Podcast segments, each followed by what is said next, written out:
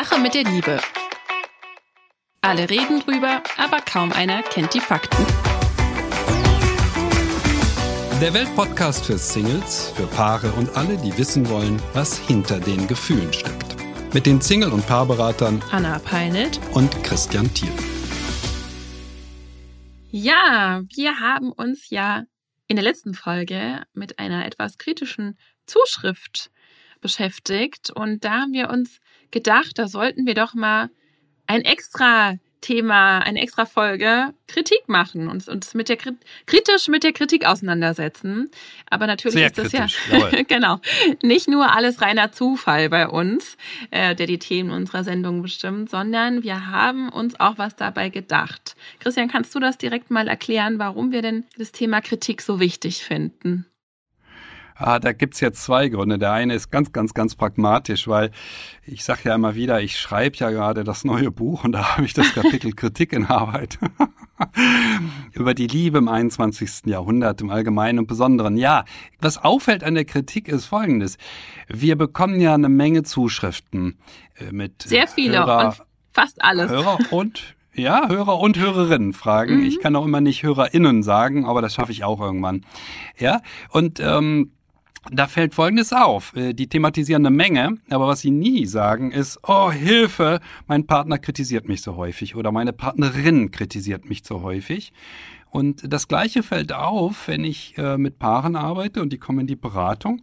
Da kommt niemand und sagt, oh, ich werde so oft kritisiert. Die sagen alle was anderes. Die sagen, ja, wir haben wenig Sex. Die sagen, wir streiten so oft. Ähm, alles Mögliche, aber die kommen niemals und sagen, ja, ich glaube, wir kritisieren, oder, oder was sie auch gerne sagen, ist, wir haben ein Kommunikationsproblem. Ja, so. Mhm. Aber was sie niemals sagen, ist, wir kritisieren uns zu häufig, aber es ist eines der häufigsten Ergebnisse der Beratung, dass die sich einfach unablässig kritisieren. Da braucht man sich nicht wundern, dass es ihnen nicht gut miteinander geht. Ja, das ist so ein bisschen der Hintergrund dafür, dass ich gesagt habe, okay, wir müssen einfach mal dieses Thema Kritik, das ist sehr weit als Feld, ja, wir müssen das mal insgesamt uns anschauen und da eine eigene Folge machen. Mhm.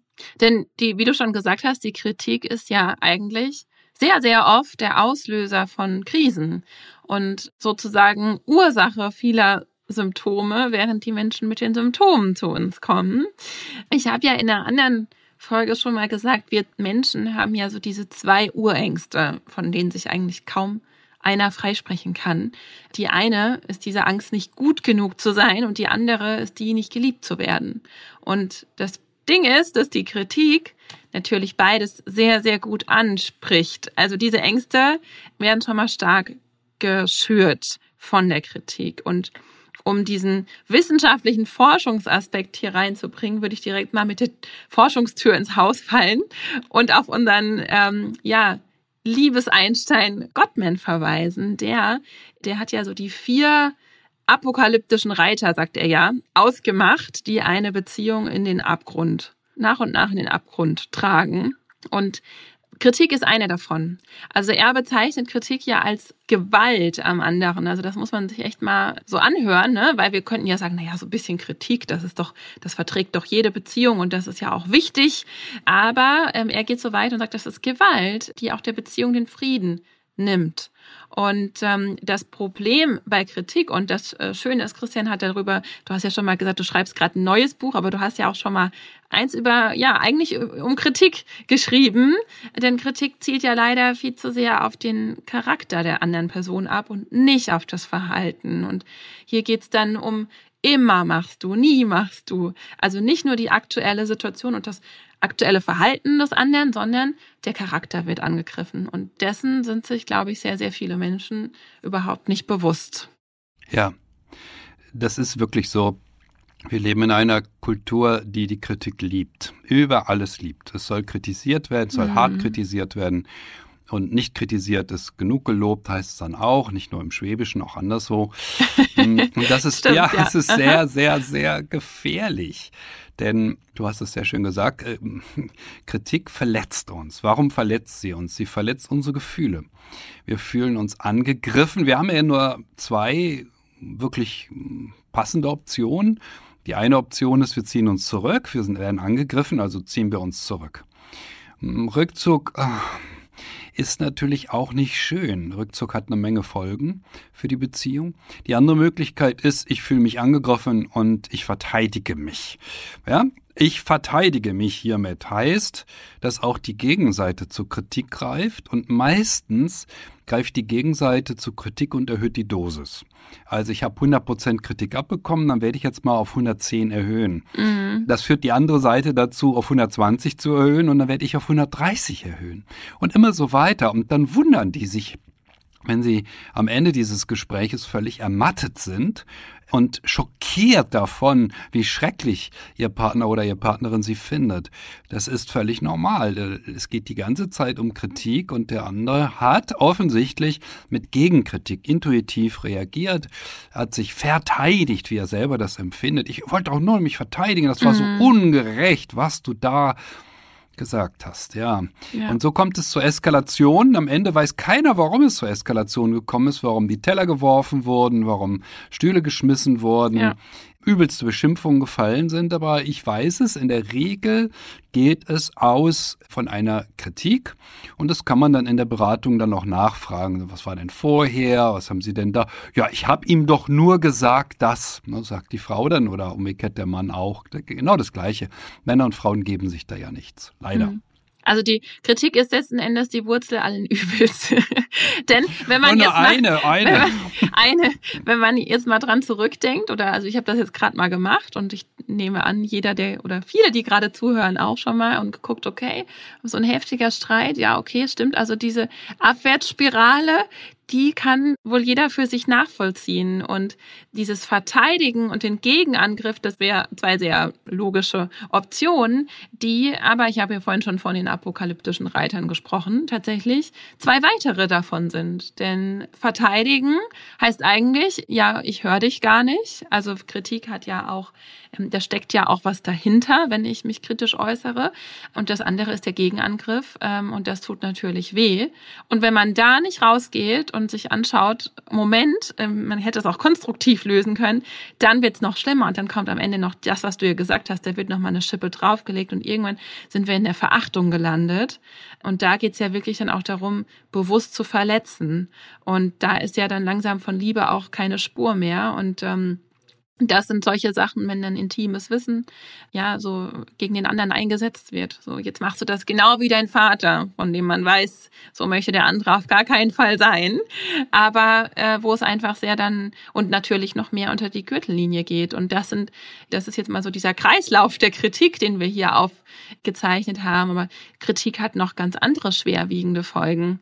Wir hatten ja schon öfter mal hier auch das Thema Sexualität angesprochen. Und die Leute fragen sich, so wie du ja auch gesagt hast, die kommen in die Beratung, ja, wir haben keinen Sex mehr. Warum ist das so? Und oft eben, weil Kritik zu viel in der Beziehung gelebt wird. Also man fühlt sich natürlich nicht mehr intim, nicht mehr verbunden. Wie soll man da ähm, ein ausgefülltes Sexleben haben? Und ähm, ja, Christian, du hebst die Hand. Das ist der ideale, ideale Zeitpunkt, um doch äh, nochmal den Mythenbutton zu bemühen, weil ich habe da einen schönen Mythos. Haut äh, drauf. Einer der beliebtesten Mythen über Sexualität und der heißt Männer können immer. Nun ja, was erleben wir in der Beratung? Was völlig anderes. Da kommt ein Paar und sagt, na ja, äh, der Mann hat keine Lust mehr. Schon seit Jahren will er keinen Sex mehr. Das ist ein häufiges Phänomen. Also Männer haben oftmals auch keine Lust auf Sex. Warum? Der häufigste Grund ist, dass er ziemlich häufig von seiner Frau kritisiert wird. Und das kommt sehr häufig auch in der Beratung vor, dieser Fall. Man muss dann nachfragen, hm, was kann dann der Auslöser sein? Wann ist das Problem aufgetreten, dass er nicht mehr wollte? Und meistens kommt heraus, dass es eben ein sehr hohes Maß an Kritik gibt. Er reagiert jetzt auf diese Kritik emotional, völlig verständlich. Männer sind emotional nicht anders gestrickt als Frauen, nicht grundsätzlich anders. Sie sind eben auch bei der Kritik schwierig. Und ähm, sie sagen es nur dann nicht. Sie sagen nicht, aua, das tut mir mhm. weh, sondern mh, hm, sie ziehen sich eben zurück und immer mehr zurück. Und jetzt passiert Folgendes, das ist total spannend, weil wenn ein Mann keine Lust mehr auf seine Frau hat, dann hält er das nicht für normal. Er hält sich jetzt für, für unnormal, für unmännlich auch. Und deshalb wird er versuchen, das Thema zu vermeiden. Ach, hab dich nicht so, es ist doch gar nichts. Ähm, das ist die häufigste Antwort, die Männer geben, bis zu dem Tag, wo sie dann eben nicht mehr nur wenig Sex wollen oder selten, sondern gar keinen mehr. Und dann sagen sie immer noch, ach, es ist gar nichts, das ist nur, weil ich jetzt 50 mhm. geworden bin, sagt er dann. Und ab 50 hat der Mann nun mal keine Lust und so weiter. Ja, also das Ganze geht dann immer mehr in Richtung Lieblosigkeit in der Sexualität. Mhm. Ja. Nicht nur in der Sexualität und auch nicht nur bei Männern. Und das ist, bringt uns zum vierten Reiter, das ist ja dann dieses Mauern. Auch wieder eigentlich nur eine Folge von Kritik.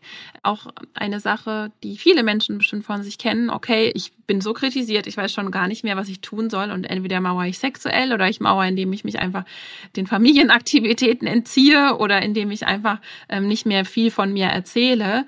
Und das Ding ist, man könnte sagen, na ja, das ist ja noch sehr, in einer sehr friedlicher Form der Auseinandersetzung.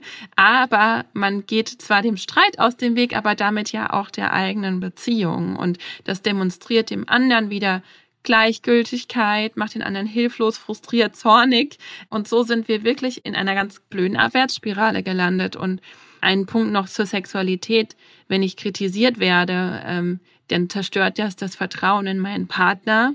Auch eine wichtige Voraussetzung für Sexualität, gegenseitiges Vertrauen und auch mein Selbstvertrauen. Denn je nachdem, wie offen wir für Kritik auch sind, da kommen wir gleich noch zum inneren Kritiker, umso ähm, äh, ja mehr macht das mit uns und wir ziehen uns auch deshalb von uns selbst zurück, vom Partner und äh, die Libido geht flöten. ja, ich, ich, nicke jetzt hier die ganze du Zeit. Nickst, ja, ja, wir genau sind heute so beide so ein leider. bisschen, ja, also wir können eigentlich nur wie so eine kleine Trauerrede. Ähm, ja, wie die Kritik ja. doch. Ähm, ja, wir sind beide Schön, so ein bisschen wir können betroffen. ja eine richtige, richtige Grabrede halten, eine Grabrede auf die Kritik. Aber man muss ganz klar ja. sagen, Kritik ist unglaublich beliebt. Die Menschen lieben Kritik über alles. Mhm. Und ich bringe jetzt mal noch eine andere Form der Kritik auch mit rein. Das heißt ja. ja nicht immer, dass ich sage, ach, du bist blöd und du bist so bescheuert oder äh, wieso machst du so einen Quatsch, sondern es kann ja auch heißen, zum Beispiel die Variante, ach, mach es doch so wie ich. Also mhm. sie kommt nach Hause, es gab Stress mit Kolleginnen und dann sagt der Mann, ach, was ihr euch nur immer habt, mach's doch so wie ich. Ja, das ist eine Form der Kritik. Das ist eine Form des nicht ernst nehmen des anderen der anderen in dem Fall. Ähm, das ist eine sehr, sehr häufige Form und vor der warne ich auch wieder und wieder. Wir wollen in einer Partnerschaft nicht hören, ach, mach's doch so wie ich, weil der andere ist anders. Der hat eine andere Art, mit Dingen umzugehen. Wir wollen verstanden werden. Ja. Das ist das Gefährliche an Kritik und in dem Fall ist es auch klar, was der Mann vorhat, wenn er Kritik äußert. Er will sich das Thema vom Hals schaffen ach, ihr wieder mit eurem, ach, ihr habt immer diese, diese komischen Streitereien unter euch Frauen oder was auch immer oder du mit deinem Chef wieder. Hm, es soll ihm das vom Leib halten, das Thema. Mhm. Und das muss, ähm, das hast du ja sehr schön gesagt, das muss zu Distanz führen, das muss zu emotionaler Entfremdung führen, zu mangelnder Intimität im Gespräch, sagt man ja auch, und damit eben auch mhm. wieder zu einem Nachlassen der Sexualität oder des sexuellen Begehrens in der Partnerschaft, ganz klar. Mhm das Vorspiel, äh, das Gespräch als Vorspiel, das hatten wir ja auch schon mal benannt. Und wenn das nicht läuft, dann kommt der Rest natürlich auch nicht. Ja, es gibt ja den schönen Spruch, die Sexualität ist die Fortsetzung eines Gesprächs mit anderen Mitteln. Genau. Das ist eine sehr, sehr schöne Charakterisierung von Sexualität und äh, eine der schönsten Definitionen von Sexualität, modernen Definitionen, äh, geht so, dass sie sagt, das ist eine Form der Körperkommunikation. Da kommunizieren Körper. Das ist nicht ein Vollzug von irgendetwas x-beliebigen, sondern das ist ein Akt der Kommunikation. Wenn die Kommunikation gestört ist, dann kann sich das natürlich auch auf die Körperkommunikation auswirken neulich wieder zu hören bekommen, Aktien, Börse, Sparpläne, das ist nichts für mich. Ich verstehe ja nichts von Wirtschaft. Das ist die teuerste Ausrede, sich nicht um sein Geld zu kümmern. Bei 10% Inflation, da kannst du ja quasi schon in Echtzeit zuschauen, wie dein Geld an Wert verliert. Aber das Beste ist, um sein Geld clever anzulegen, da musst du kein Diplom in Wirtschaft haben. Aber vielleicht solltest du reinhören bei Defner und Chapitz. Wirtschaftspodcast von Welt. Mein Name ist Defner, Dietmar Defner. Mein Name ist Chapitz, Holger Chapitz. Wir streiten als Bulle und Bär jede Woche um die Wahrheit. Wahrheit. Und wir wetten auch darauf. Immer wieder dienstags, überall, wo es Podcasts gibt. Und freitags auch sehen um 17.45 Uhr bei Weltfernsehen. Ja, Ich habe ja gerade schon mal angesprochen, so dieses Vertrauen ähm, dem anderen gegenüber, sich selbst gegenüber. Und das ist auch was, was bei der Partnersuche sehr viele Menschen schon sehr blockiert und das ist letztendlich auch wieder auf Kritik zurückzuführen. Also ähm, wenn man den, wenn man das so sehen möchte, denn ähm, viele unserer Klienten, die sind sehr, sehr kritisch gegenüber sich selbst. Ähm, die denken, sie sind nicht gut genug, tun sich dann sehr, sehr schwer auf der Partnersuche. Und ähm, das ist natürlich eine Sache, die bekommt man mit von zu Hause, wenn entsprechend Kritik sehr, sehr viel vorgelebt wird, am Kind ausgelebt wird, nie, äh, man nie genug ist. Und da, das führt sogar dazu, dass sehr, sehr viele, und solche Fragen hatten wir ja hier auch schon besprochen, sich gar nicht mehr zutrauen, überhaupt Ansprüche zu haben an ihr Gegenüber. Und ähm, das ist letzten Endes, wir haben schon mal Stichwort innerer Kritiker ähm, auch fallen lassen, auch ein ganz, ganz wichtiges Thema. Also nicht nur in Beziehungen, sondern auch auf der Suche und im Umgang mit uns selbst. Ja, hm, dieser unschöne Umgang mit sich selbst, das fällt sehr auf. Das fällt mir bei Paaren auf, der innere Kritiker, der fällt mir bei Singles auf und ich reagiere da eigentlich immer drauf und sage, Moment mal, das jetzt haben sie sich selber kritisiert. Mhm. Und dann gilt für die Beratung, wie ich sie mache, dass ich meine Klientinnen und Klienten ja auch nicht kritisieren darf. Ne? Ich habe jetzt gerade gesagt, wie ich es anspreche, das ist eine Feststellung. Sie haben sich gerade selber kritisiert. Mhm. Und dann erkläre ich, dass das nicht gut ist, dass wir uns mit Selbstkritik einen Kopf kürzer machen, so sage ich das ganz salopp. Ja. Das ist in der Tat so. Wir machen uns damit selber einen Kopf kürzer. Wir machen es kleiner und wir bereiten uns damit ähm, Probleme, ja, die wir sonst vielleicht gar nicht hätten. Es ist einfach zu verstehen, warum Menschen zu Selbstkritik neigen also warum der innere Kritiker so häufig oder die innere Kritikerin so häufig das Wort ergreift, das ist zu verstehen. Und das ist auch Aufgabe von Beratung zu sagen, na ja, ich glaube, Sie machen das, weil, bei mir wird ja gesiezt, ja, ist immer ganz formell, Sie machen das, weil, also die Menschen wollen verstanden werden, in der Partnerschaft wie in der Beratung. Und äh, so ja. gehe ich dann auch vor, wenn ich äh, die Menschen, die zu mir kommen, kritisieren würde und sagen würde, ja, sagen Sie mal, was sind Sie denn, wie blöd sind Sie denn, dass Sie das, die Leute würden ja davonlaufen kaufen. Niemand möchte das hören. Wir wollen es erklärt bekommen, aber ich muss es Ihnen auch deutlich sagen, nein, das tut Ihnen nicht gut. Ja. Wenn sie sich so viel selbst kritisieren. Es, es schädigt das Selbstwertgefühl, sagt man. Es schädigt die Handlungsfähigkeit und in der Partnerschaft schädigt es sie, aber bei der Partnersuche eben auch. Ja. Es schädigt uns dabei. Wir sind nicht in der Lage, gut zu wählen, wenn wir uns pausenlos selber kritisieren. Das ist nicht hilfreich. Ja, sehr viele sind einfach. Wir machen das mhm. sehr hart zu sich selbst. Und da muss man auch immer ähm, schon einige Arbeit leisten. Das ist dann Persönlichkeitsentwicklung, die ganz wichtig ist und sowohl für Beziehungen als auch für die Partnersuche. Denn das Problem ist, wenn jemand sehr selbstkritisch ist, dann kann das bei der Partnersuche und auch in der Beziehung dazu führen, wenn man auf einen sehr kritischen Gegenüber trifft, dass dann beide immer leicht zu dem Schluss kommen, die Schuld liegt immer bei dem, der auch reflektiert ist und äh, sich gerne auch mal selbst hinterfragt, also dem Selbstkritischen.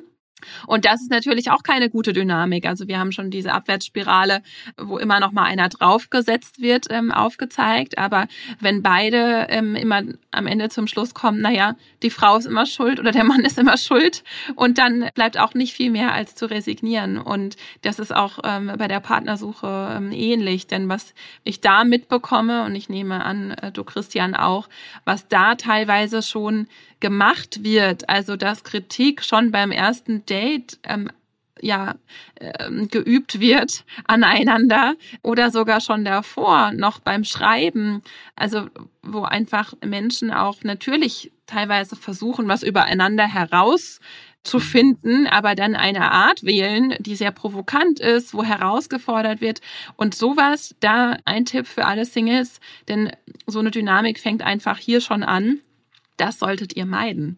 Denn das Problem ist, es gibt dann sehr, sehr viele Menschen, die sich aufgefordert fühlen, sich zu beweisen, wenn sie an einen kritischen Gegenüber kommen. Und das ist eine, eine ganz wichtige Warnung. Und dieser Umgang mit sich selbst, was unbedingt in Beziehungen wichtig ist, aber auf der Partnersuche auch ganz, ganz essentiell ist. Und die andere Seite ist natürlich, wir haben auch nicht nur den Kritiker uns selbst gegenüber, sondern es gibt auch auf der Partnersuche schon Menschen, die, ähm, ja, da fällt es einfach sehr, sehr schwer, ähm, was Positives zu finden an anderen. Die tun sich sehr schwer im Sinne von keiner ist gut genug für mich. Und ähm, hier ist auch ein, ein wieder zu starkes kritisches Auge mit im Spiel. Und deshalb ist es für Singles als auch für Paare wichtig, mit diesem Thema Kritik wirklich mal auseinanderzusetzen. Denn das erleichtert so viel und kaum einer lernt ja wirklich den den guten Umgang mit Kritik von zu Hause aus, ja? Also manche machen. Wir sollten, ja. das ist der, der, entscheidende Punkt, ne? Zu Hause. Was mhm. war zu Hause los? Das sollten wir uns wirklich alle mal fragen. Und äh, Kritik spielt eine große Rolle im Umgang von Eltern mit ihren Kindern. Und man sagt ja, dass die Stimme der Eltern zu unserer inneren Stimme wird. Ja. Also der innere Kritiker, ne, so haben wir ihn ja genannt, oder mhm. die innere Kritikerin, ist zwar in unserem Kopf, ja, wir hören sie, wir hören die Stimme, aber sie war mal nicht da. Sie ist gekommen, sie ist gekommen, weil äh, die Eltern es getan haben, weil die Eltern kritisiert haben, die Mutter, der Vater oder beide, wie auch immer. Und äh, damit äh, wird es zu einer Gewohnheit, eben, wie ich das so salopp sage, uns selber einen Kopf kürzer zu machen. Ja. Das ist nicht hilfreich und es ist auch nicht angemessen weder bei der Partnersuche, wir sollten uns da nicht zu klein machen. Ich will gerade, weil du die Partnersuche so betont hast, da auch nochmal einen Aspekt mit reinwerfen. Ja, Was bitte. ich immer wieder sehe, ist, dass äh, Menschen sich durch die Partnersuche, durch die Art, wie sie suchen, selber kritisieren, indem sie einen starken Gegensatz zu sich wählen. Mhm. Also äh, ich habe viel Frauen in der Beratung, deshalb wähle ich auf die weibliche Form und sage, naja, die Frau, die ist ein bisschen äh, verpeilt, ein bisschen nicht ganz so ordnungsliebend, um es vorsichtig auszudrücken, und sie wählt sich das krasse Gegenteil als Partner. Und natürlich gibt es eine Menge Probleme. Und diese Form der Partnerwahl, die ist schon eine Selbstkritik. So wie ich bin, darf ich nicht sein, heißt es. Oder sie ist eben sehr nähebedürftig und wählt konsequent nur Männer, die ganz viel auf Abstand Wert legen. Diese Form der Gegensatzwahl, äh, das wissen wir aus der Forschung, die ist wirklich verheerend. Mhm. Und ich deute es eben auch als eine Form der Selbstkritik. Mhm. So wie ich bin, sollte ich nicht sein, heißt es. Ja. Genau. Und da wir es alle nicht so, also, äh, oder die meisten von uns diesen gesunden Umgang mit Kritik, beziehungsweise eigentlich dann etwas anderes als Kritik, nicht wirklich gelernt haben, übernehmen manche das zu viel an Kritik. Das sind dann die berühmten Nörgler ähm, und die anderen eben gar nicht, die Harmoniesüchtigen. Und die hatten wir auch schon mal angesprochen, was eben auch schwierig ist. Also dieses zu viel an Kritik, das grenzt ja oft schon an Respektlosigkeit, weil einfach, das ist dann auch eine Form von Vertrauensbruch, also ausufernde Kritik. Das, das könnte man schon auch als Betrug bezeichnen an der eigenen Person. Also wer, wer dem Partner das Gefühl gibt, bewusst oder unbewusst minderwertig zu sein, das ist einfach respektlos. Und ganz oft geht es leider in Beziehungen im Streit darum, wer hat denn jetzt recht? Das haben wir ja auch schon gesagt, wie bescheuert das eigentlich ist. Und in einer liebevollen Beziehung geht es aber nicht darum, dass einer der beiden recht hat, sondern es geht darum, ja, auf Augenhöhe zu sein. Und da ähm, sollten wir, und da gehen wir gleich nochmal drauf ein, auch schauen, das zu ändern. Also hier, hier müssen Grenzen gesetzt werden, erkannt werden, auch bei uns selbst, beim Gegenüber. Und das muss früh geübt werden. Und deswegen finde ich das auch schon so wichtig bei der Partnersuche, um das Thema nochmal reinzubringen. Denn die, die Qualität zeigt sich schon sehr früh einer Beziehung. Und wir müssen da einfach noch, wo alles schön, wo die Leinwand noch schön weiß ist, äh, versuchen und den Rahmen äh, gut zu geben. Und das Gegenüber, die, diese Harmoniesucht, das ist eben auch schwierig, denn es ist natürlich wichtig, dem Partner ab und an auch mal den Spiegel vorzuhalten und zu sagen, das ist jetzt ähm, schlecht oder gefährlich, wie du dich dir selbst gegenüber verhältst, wie du dich mir gegenüber verhältst, wie du dich anderen gegenüber verhältst. Denn ähm, das ist auch gesund, das zu sagen. Das fördert auch die Beziehung, weil man ja an den Partner dann auch denkt und nicht nur an das eigene Wohl. Und wir müssen uns ja auch auf auf die Ehrlichkeit unseres Partners verlassen können. Denn wie gesagt, dieses Mauern, was ich vorhin schon mal angesprochen habe, das bringt ja niemanden voran. Also wenn wir uns komplett dem Austausch entziehen und an persönlicher Entwicklung gar nicht mehr interessiert sind am Gegenüber. Aber das geht eben auch anders. Und da würde ich jetzt gerne mal überleiten zu unseren Tipps. Was können jetzt denn unsere Zuhörer und Zuhörerinnen tun, um die Kritik aus ihrer Beziehung oder aus ihrer Partnersuche zu verbannen? Also bei der Partnerschaft fällt mir sofort ein Tipp ein. Ich würde einem Paar immer raten, dass es sich verabredet, gemeinsam verabredet. Wir lassen das jetzt, ja? Und wenn einer gegen die Regeln verstößt, dann sagt der andere, oh Moment, das war jetzt eine Kritik. Oh, stimmt. Mhm. Dann versuche ich das jetzt anders auszudrücken. Ja, das wäre eine gemeinsame Verabredung und die wäre sehr, sehr hilfreich. So, jetzt und kommt aber der entscheidende auch, Punkt. Ja, mhm. hier muss ich noch kurz reingrätschen, weil was dann oft schon äh, passiert ist, ist das dann, naja, ich habe dann gesagt, jetzt äh, Kritik und jetzt muss ich aber dann darauf rumreiten, dass die andere mich kritisiert hat, sondern hier wirklich das jetzt eins zu eins mal äh, übernehmen, wie du das gesagt hast, Christian, okay, einfach nur sagen, das war jetzt Kritik. Okay, ich versuche es nochmal anders. Als Feststellung. Mhm. Und die Feststellung wird gleich auch nochmal kommen bei meiner, meiner Liste. Wie kann ich denn jetzt überhaupt sagen, ja. was mich stört oder was ich möchte? Weil das ist ja das, was wir nicht erreichen wollen. Wir wollen nicht erreichen, dass wir alle schweigen und alles hinnehmen und sagen, ach ja, muss ich akzeptieren. Das mhm. ist ja sinnlos. Da kommt gar nichts bei raus. Wir müssen uns vertreten. Es gibt dann im Englischen eben diesen schönen Begriff ähm, der Needs, ne, der Bedürfnisse, mhm. die wir haben. I need, das ist das, was wir sagen müssen. Wie kann ich mhm. ausdrücken, was ich wirklich brauche, was für mich wichtig ist in einer Partnerschaft?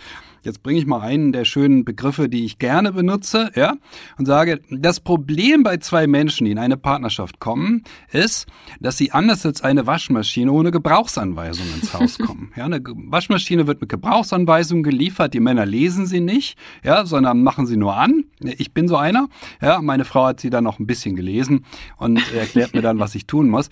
Aber immerhin haben wir eine Gebrauchsanleitung und ich könnte sie lesen.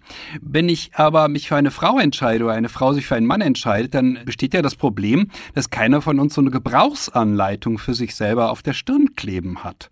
Und wenn er jetzt immer schweigt und nichts sagt, dann hilft es nicht weiter. Also wir brauchen eine Form der Gebrauchsanleitung. Ja, ich neige dazu, sehr zu betonen, dass diese Gebrauchsanleitung sehr sachlich sein sollte. Also kreischend sagen, was man braucht, ist kein, ist immer eine Kritik. Der andere wird immer negativ darauf reagieren. Tonfall, Gestik, Mimik sind das Entscheidende. Wir müssen neutral einfach deutlich machen, I need. Und da muss ein Satz kommen. Da muss was kommen, was wir wirklich brauchen. Das kann man dann nennen. Ich sage manchmal, äußern Sie einen Wunsch. Ich sage manchmal, äußern Sie eine Bitte. Ich sage manchmal, äußern mhm. Sie eine Feststellung. Das ist völlig einerlei. Sie dürfen alles machen. Aber sagen Sie es höflich. Mhm. Es geht um die Höflichkeit. Das ist das Entscheidende in meinen Augen. Und das sind ja auch die sogenannten Ich-Botschaften, ja. Also bei sich bleiben und gucken, ich fühle mich, ich wünsche mir, ich brauche das möglichst auch konkret. Also ich brauche Ruhe, oder ich, ich brauche Liebe, damit kann der andere vielleicht jetzt auch nicht so viel anfangen, sondern was kann der andere denn tun? Und da sind wir ja wieder auf der Verhaltensebene angekommen. Also ich wünsche mir, dass du genau. die Geschirrspülmaschine ausräumst. Oder ich wünsche mir, ähm, dass du mir zuhörst, dass du dich jetzt mit mir hier hinsetzt und dir mal anhörst, wie es mir geht. Und das ist der Grund, warum wir ja auch überhaupt diese Sendung machen, das ist selbstverantwortlich. Also bei mir zu sein und zu sagen, so kann man nämlich auch aus diesem Kreislauf, aus diesem ganz negativen, bescheuerten Kreislauf aussteigen und Verantwortung übernehmen, indem man bei sich bleibt und nicht wieder anfängt, was der andere falsch macht und tun müsste, sondern ich wünsche mir und ich kann dir sagen, wie du mir helfen kannst und ich helfe dir auch gerne, aber höflich und bei sich bleibend. Wenn wir jetzt nochmal die Seite der Lerntheorie nehmen, ja, dann ist es ja auch wichtig, die Kritik, die sagt ja nur, was nicht sein soll. Damit ist niemandem geholfen. Kein Mensch versteht, äh, was er jetzt tun soll, wenn ihm gesagt wird, was er nicht tun soll. Absolut. Ja. Das ist der entscheidende Unterschied eben zu Sätzen, die darauf fokussieren, was brauche ich. Was, wenn ich sage, ich habe wirklich schon Fälle erlebt in der Paarberatung, wo jemand 20, 30 Jahre lang immer wieder eine Szene macht, weil er völlig unzufrieden ist aber nie, auch nur einmal deutlich gesagt hat, was er eigentlich braucht. Mhm. Mit deutlichen Sätzen sagen, pass mal auf, ich brauche das und das und das. Das ist auch schwer, weil wir oft selber nicht wissen, warum wir unglücklich werden in der Partnerschaft.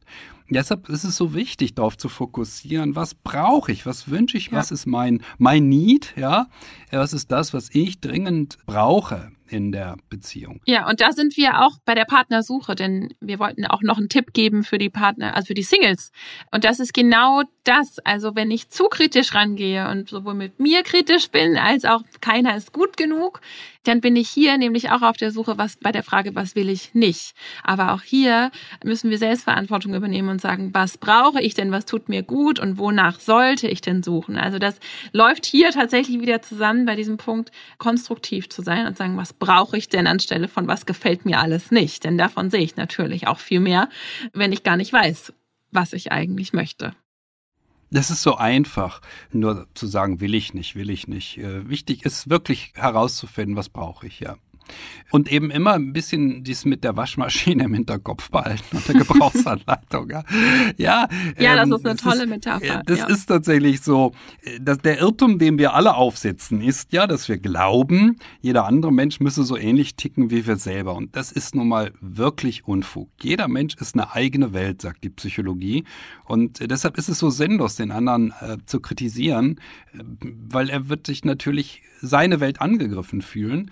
Ähm, wenn wir uns darauf konzentrieren, ihm zu sagen, was wir brauchen, dann weiß er, ach so, wenn ich das jetzt so und so mache, kommt das gut an bei meinem Gegenüber. Ach ja, dann mache ich das doch mal. Ja, diese Gutmütigkeit haben die meisten Menschen. Dazu müssen wir aber tatsächlich die positiven Strategien nutzen, mhm. die höflichen Strategien. Mhm. Ja. Und ganz wichtig ist ja auch, dass ähm, diese Ich-Botschaften, die höfliche Strategie zu mehr Verständnis führt und für das Verständnis sich selbst gegenüber und man hilft dem anderen auch zu verstehen, was man eigentlich braucht. Und wenn wir versuchen, auch mehr Verständnis für das Verhalten des anderen zu haben und mehr nachzufragen, anstatt sofort zu sagen, wie du ja schon gesagt hast, wir Menschen gehen oft sehr von uns aus und sagen, na, der macht das, dann muss das schlimm sein, weil ich würde das nie tun. Also Verständnis etablieren in der Beziehung und auch mal Verständnis üben für Kritik, die vielleicht nicht ganz so galant formuliert wurde. Auch hier mal nachzufragen, wie meinst du das denn? Wieso sagst du das? Das verletzt mich zwar gerade, aber da steht bestimmt ein Wunsch dahinter, dem anderen auch zu helfen. Also wir sind dann, je nachdem, in welcher Stufe der Verletzlichkeit wir schon angekommen sind, sehr dünnhäutig und nehmen auch das wieder als Aufhänger für noch mehr Kritik. Aber wir müssen aus dieser ja, äh, Endlosspirale raus und ähm, Deswegen wäre das eigentlich mal eine ganz eine coole Sache, jetzt hier so eine kleine Challenge ins Spiel zu bringen und zu sagen, bis zur nächsten Folge üben jetzt alle mal weniger Kritik und mehr Selbstverantwortung und äußern mehr Wünsche. Das ist auch was, wo das kann man nie genug üben und ähm, man tappt einfach in diese Falle einfach viel zu schnell wieder rein. Also vielleicht Christian, du nach deiner mega langen Beraterkarriere, aber ich muss gestehen, ähm, ich bin nicht frei von Kritik und ähm, ja, also ich übe mich da immer noch und das hilft, das hilft, es wird besser. Ja, ich übe da auch immer noch. Das muss ich so zugeben. Ich will noch einen ganz modernen Mythos einbringen. Ich glaube, wir brauchen nochmal den Mythenbutton. Okay, oder? ja, hau nochmal drauf. Ich hau nochmal drauf.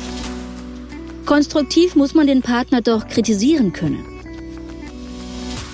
das ist etwas, was ich pausenlos höre von jungen Paaren und was ich pausenlos höre von jungen Paaren, die sehr, sehr, sehr studiert sind. Ja, die tun so, als sei eine Partnerschaft irgendeine so Art Uniseminar und äh, als sei es ganz wichtig, dem anderen äh, zu erklären, was er alles falsch macht. Und da tappen wir wirklich mhm. in so viele Fettnäpfchen auf einmal.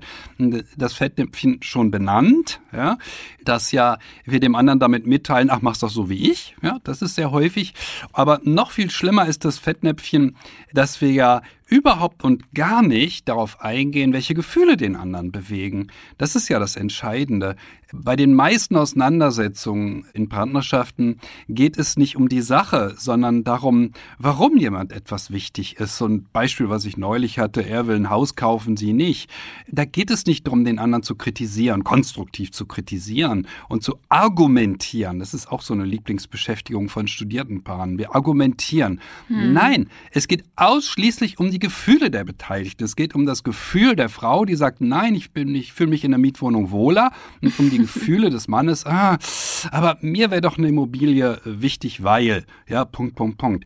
Und davon möchte ich sie halt abhalten, dass sie argumentieren und dass sie sich konstruktiv kritisieren. ja. Ich möchte, dass es um die Gefühle geht der beiden und mhm. dann, dann kommen sie eben einander auch wieder näher. Ja, sehr schön. So unterschiedlich sie auch sind. Und wir haben ja auch noch was im Petto für die nächste Folge. Ähm, wir müssen, wir müssen, wir müssen ja das Gegenstück auch behandeln. Ja, ja wir brauchen Gegengift. ein Gegengift, wenn der Pfeil schon zu tief sitzt. Für alle Paare, die ähm, noch mehr brauchen, noch mehr Tipps, da haben wir uns schon was überlegt. Wir brauchen viel Positivität, ja, wir brauchen viel Zuwendung. Davon lebt Partnerschaft, von dem Füreinander-Dasein. Also vielleicht sollten wir jetzt, nachdem wir so viel über die Kritik geredet haben, doch mal gucken, was eigentlich mit der Positivität ist, mit der Zuwendung, mit dem Füreinander-Dasein. Dass wir auch selbst nicht nur kritisch sind und sagen weniger Kritik, sondern uns auch nochmal positiv zuwenden dem Thema Liebe. Ja, das werden wir tun. Das werden wir tun. Und ähm, dazu würden wir uns auch äh, weiterhin über Zuschriften freuen. Ich bin mal gespannt, ähm, ob da was rumkommt und wenn nicht, sind wir trotzdem produktiv. Und ähm, aber auch Zuschriften aller Art lesen wir gerne weiterhin an liebe.welt.de und ähm, würde sagen, das sind einfach viele nützliche Tipps gewesen und ich hoffe, jedem ist jetzt klar, warum Kritik weniger werden sollte im, einigen, im eigenen Leben. Verabredet euch zu weniger Kritik, genau. Super. Kritik mit euch selbst, Kritik mit den anderen. Ähm, jetzt mal für zwei Wochen streichen bis zur nächsten Folge. Ja, damit können wir eigentlich auch schon Tschüss sagen, oder? Ja. Kurz und knackig. Okay. wir haben eine heftige, schwere Aufgabe erteilt äh, für die nächsten zwei Wochen und ich bin gespannt, wie gut die Menschen es hinbekommen. Ja, super. Danach kommt die positive Zuwendung. Also bis dahin. Ja, bis dahin. Und alles Liebe.